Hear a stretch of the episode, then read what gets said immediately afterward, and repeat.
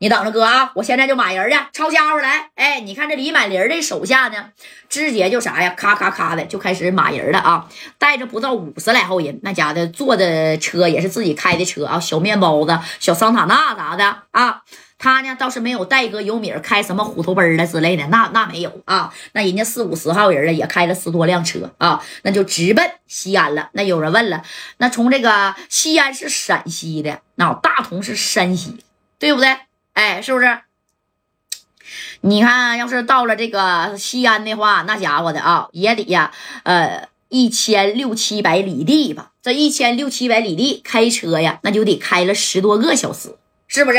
哎，你看这话说到这儿了，这戴哥等人呢，那是带这啥先逃出来了，但还是不能走啊。这加代就觉得，你说我这仗打的是太他妈窝囊了啊！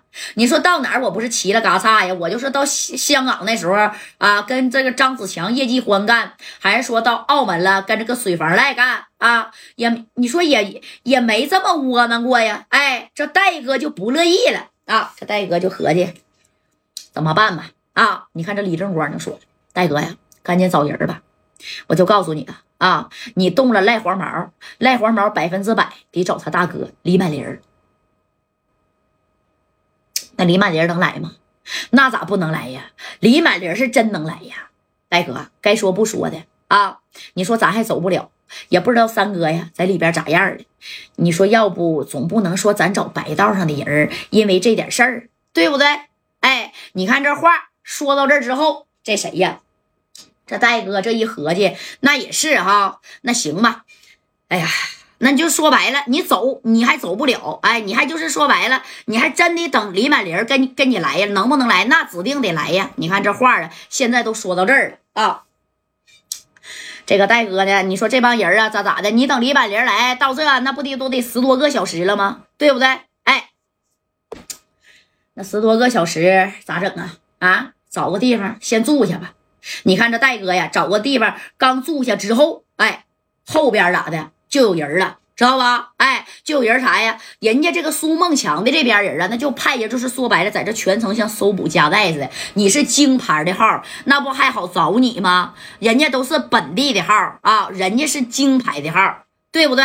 哎，你看这说完了之后，这家咔咔咔就开始咋的搜索这个加代的住所，但没想到还真就找着了啊！加代等人呢是找了一个小宾馆啊，吃点喝点，然后戴哥就合计了，如果实在不行的话，那我真就叫人了啊！如果这个赖黄毛把他大哥李满林啊给叫来了。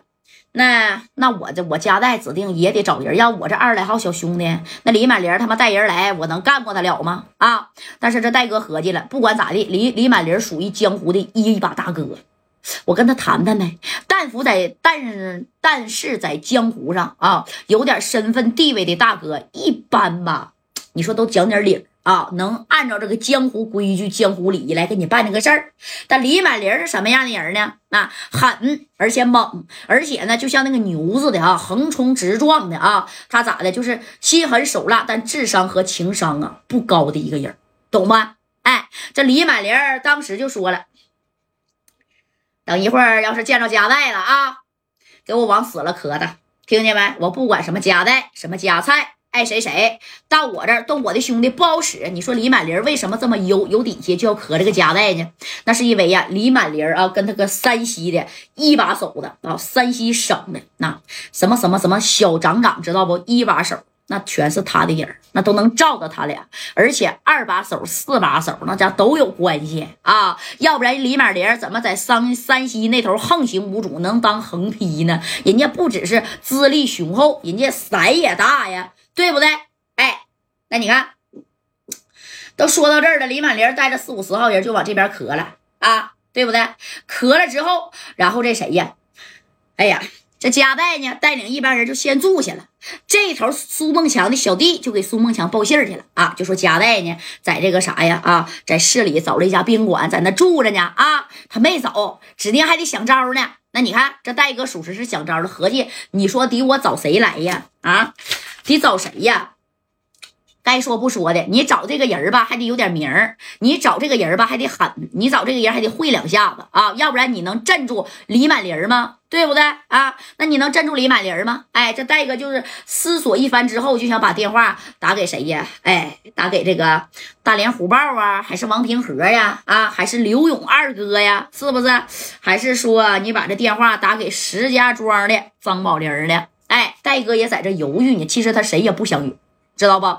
但是你要是不想用的话吧，你实数干不过李满林哎，戴哥一个人在这就是在这拿电话，都已经看了将近一个来点了。那白小航等人呢，那也是没吱声，在这咔咔擦着伤啊，把这五连的就上好这花生米了。那你看，哎呀，枝节呀是怎么的啊？就说白了吧，啊，这戴哥这一合计，哎呀，怎么的也也得找人啊。但是呢，得等李满林到了以后。那我再找吧，啊，这李满玲那那能不到吗？第二天，直接咔就到位了，直接就跟这个苏梦强啊就见面了，也看见了自己的兄弟赖黄毛这个地方啊扎了这么深的眼，懂没？哎，咔的一下子，那你看这么深的眼儿，这家给给查里去了，查里之后，那你看啊，这黄毛是这样型的，手腕子是翻倍的啊，直到给你掰过来什么，就这样型的啊，手腕俩手腕全这样式的，大。